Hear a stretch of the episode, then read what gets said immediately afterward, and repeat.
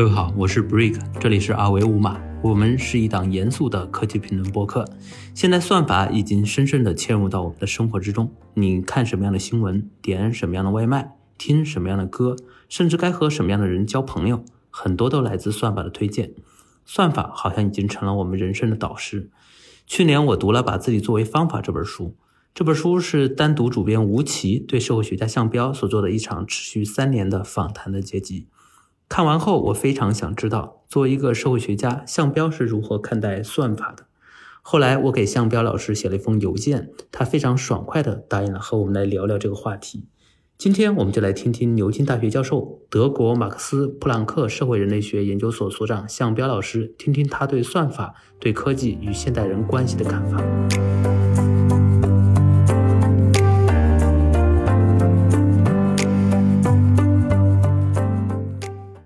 大家好，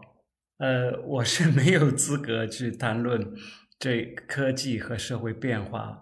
呃，这个话题，因为我对科技的了解实在太少。但是非常高兴，呃，我能够利用这个机会向科技界的朋友提出几个问题，关键是这个系统和人的关系的问题。呃，我们这个系统主要是指呃，根据呃算法。而建立的一个相对封闭的一个循环体系。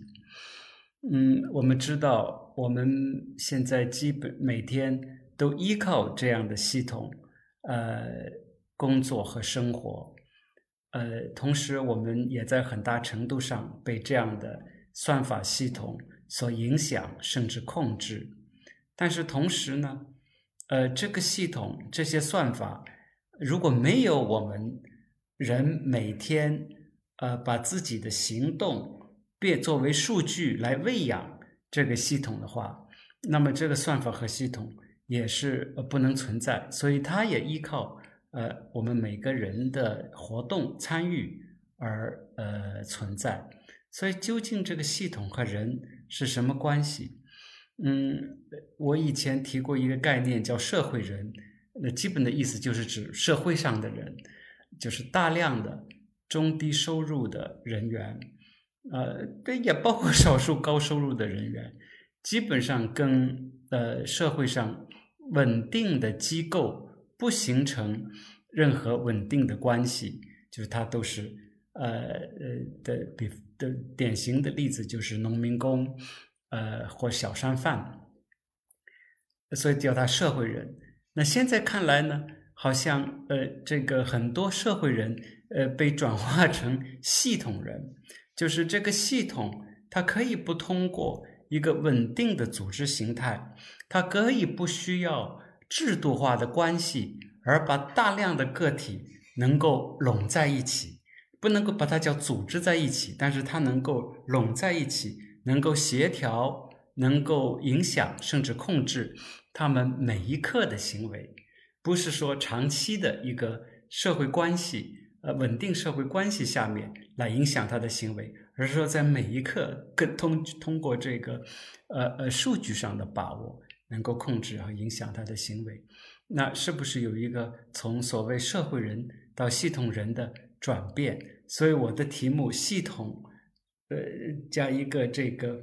呃，短的短的波折号。人一方面是指这个系统和人还是两回事情，所以要了解他们之间的关系。但是我也在想，是不是说系统人，呃，这个也意味着一种新的行为方式，甚至一种新的人格类型，可以把它叫做呃系统人。我很想听 这科技界朋友对这些问题的思考。具体的呢，我有三个问题，如果 我可以提的话，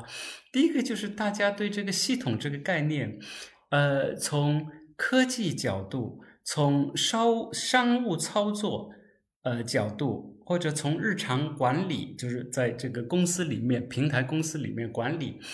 呃的角度，呃，但同时也考虑到现在这个系统它是一个社会存在的，那你们怎么对这个这样的一个社会呃存在？呃，进行定义，呃，那当然我们知道，这个也是从呃科技里面来的，呃，有系统论，呃，这个二十世纪初，呃，甚至早一点，因为最早是通过这个对呃生物呃的观察，呃呃提出。那么呃系统论的意思，这个系统是说，基本上就是呃个体的呃呃总和会大于个体的加总，就你放在一起一个会有一个一个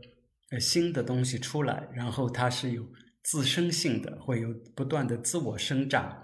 呃，然后它是相对封闭的，能够不需要外界的这个呃输入。嗯，那么在社会科学里面也有用这样的概念。那对我影响更大的一个呃，对于这个系统的呃概念的用法是哈贝马斯。那他这个他的系统是相对于所谓生活世界这个概念来。那人在生活世界里面呢，人们是可以通过自然语言，就日常生活里用的语言，对事情进行理解，然后进行有效沟通。对，他能够用自然的语语言来询问你究竟为什么要做一件这样的事情，所以他可以对你的动机进行了解，然后你呃也有可能同时又有义务用自然的语言对自己的行动做出解释。这样就形成了一个有效的互动、有效的社会秩序，在这个微观层面上，能够通过这样的自然语言的沟通上面形成。那系统就是超越了这个，那系统呃就包括，比方说呃大的行政体制，呃这个大的商业呃操作、市场力量、货币这些等等，都超出了呃能够用自然语言。进行解释和理解的范围，那这个在哈贝马斯看来是叫做系统。所以在生活世界里面，人们做的一个很重要的工作是沟通。那面对系统，它的意义上的这个系统，人们做的很重要的工作，呃，是算计。就是说，你当然人还是有能动性的，他就在想这个，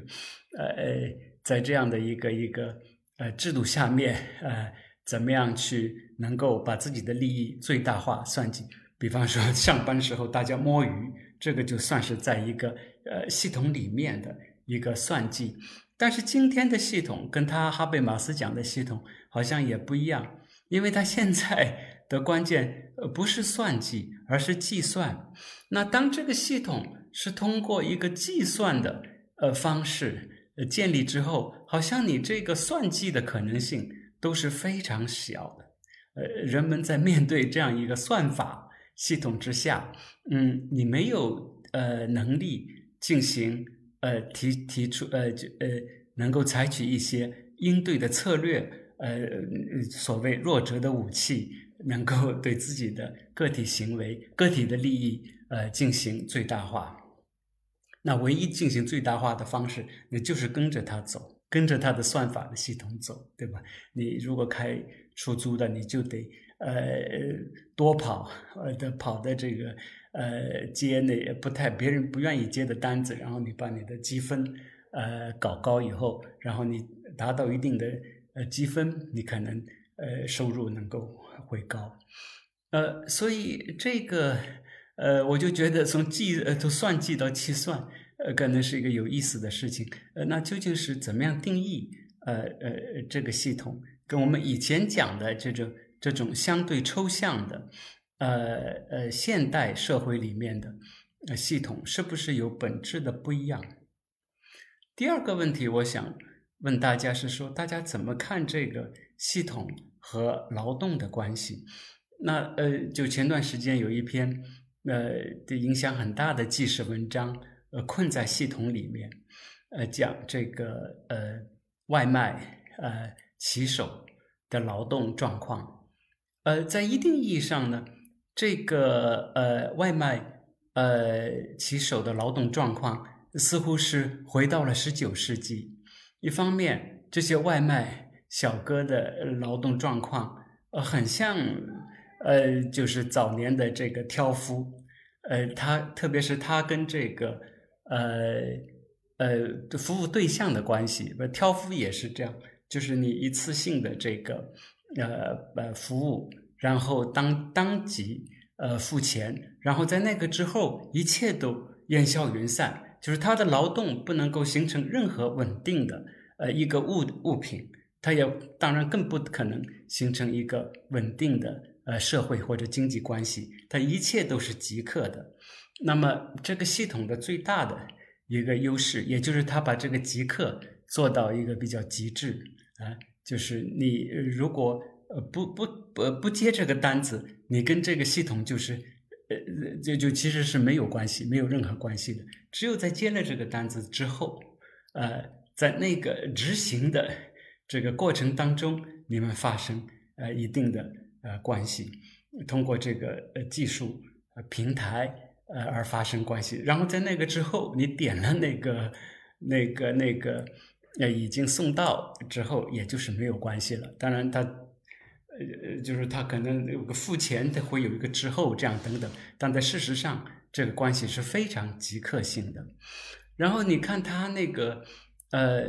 所谓困在系统里面，他那个工作状况如何被这个系统所控制？呃，很难感到很强的这种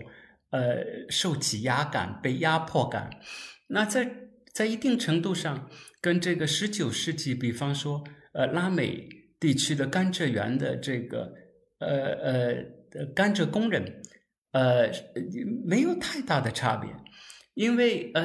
欧洲殖民者的在到拉美之后，他那个甘蔗园。都是人工种植的甘蔗园，不是自然的，所以他那里的甘蔗呃工呃农场的工人不是农民，农民是要看着这个一个植物怎么样生长，这个植物和土壤、植物和其他植物是什么关系，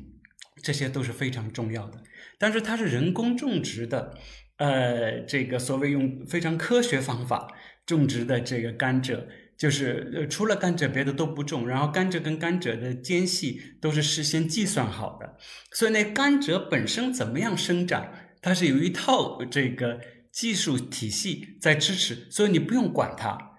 但是关键你要管的是什么呢？就是说，这个当一旦甘蔗成熟，然后它那个甘蔗。呃，榨糖的那个机器开始运转的时候，那个机器不能停，不停的，不是不能停，它不停。呃，为了这个高效，然后，然后它也会呃，在这个甘蔗园里面引来这个机器，就是呃削那个上面叶子那个甘蔗叶子的这个机器。呃，所有的甘蔗呢，在收割呃完之后，必须在二十四小时内要榨成糖，否则这个甘蔗的这个质量会不好。所以在这样的情况下，他甘蔗园的呃，当时你看他的呃记录，所以这个就人类学，呃和历史学有有这样的价值，就是它让我们现在看到当时那个工人的这个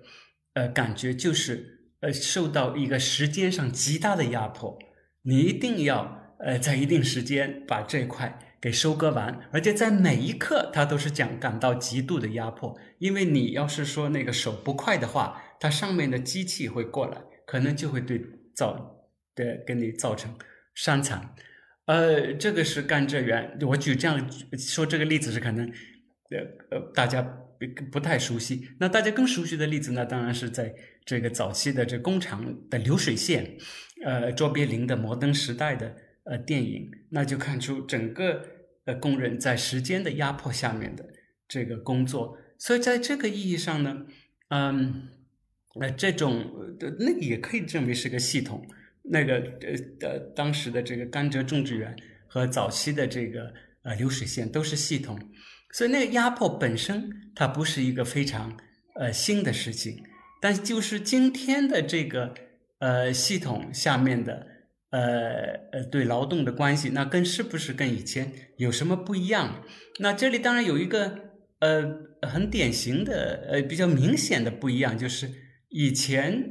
不管是甘蔗园还是在流水线，都是它有一个很具体的物理空间，呃，所以大家聚集在一起。其实正是因为这样的聚集，呃。才发生了后来很多劳动关系的变化，因为人他总是 要抗议啊，要改变，所以慢慢有都谈判，有这个呃车间政治发生。那今天是一个很重要的特点是没有这样固定的物理场所，今天的一个平台，呃，科技系统最重要的一个特点，呃呃之一是这个空间的弥散性，呃，空间弥散性，然后很多的这个劳动带有极强的流动性，呃，就人不断的从在不同的工工呃工作之间公呃公司之间流动，而且它的劳动本身是一个呃流动过程，要送东西，呃。而且是一定要在特定时间精准的送到某一个地方的一个流动，所以流动本身成为一个很重要的劳动内容。呃，我所以我就很想，呃，听就是科技界的朋友对这个方面有什么样的思考？就是劳动，特别是就是这种空间上非常弥散、带有很强的这个流动性质的劳动。那在这个系统设计过程当中。呃，那包括很多微观上的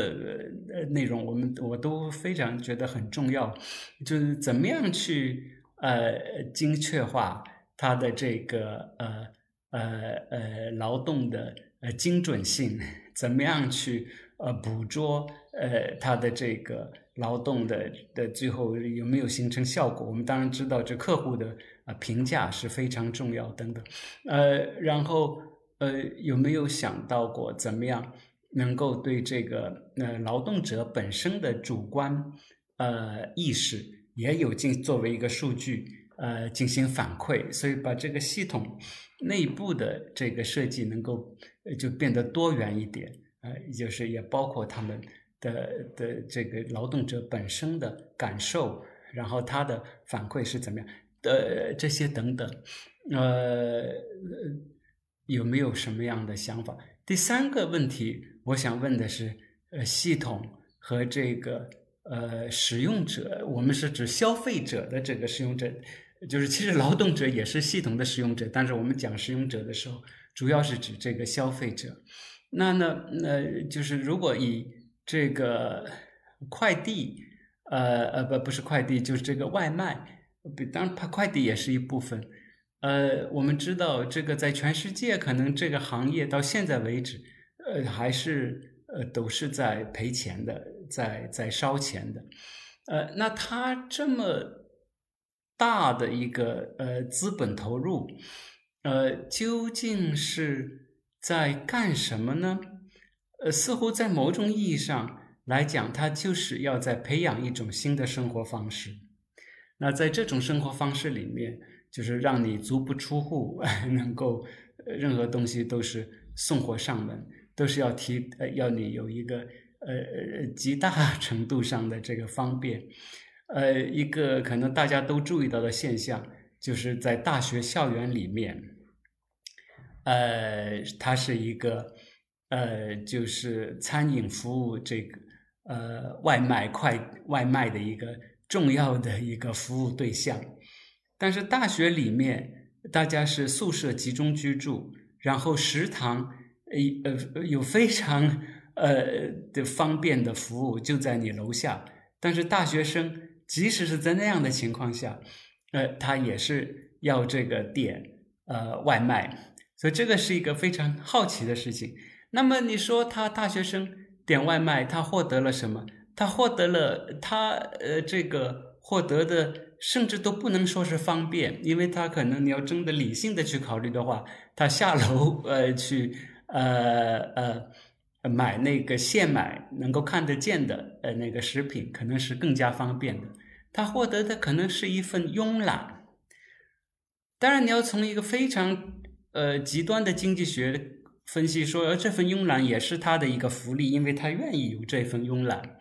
但是问题是说，他的这份慵懒。获得这份慵懒背后，你需要，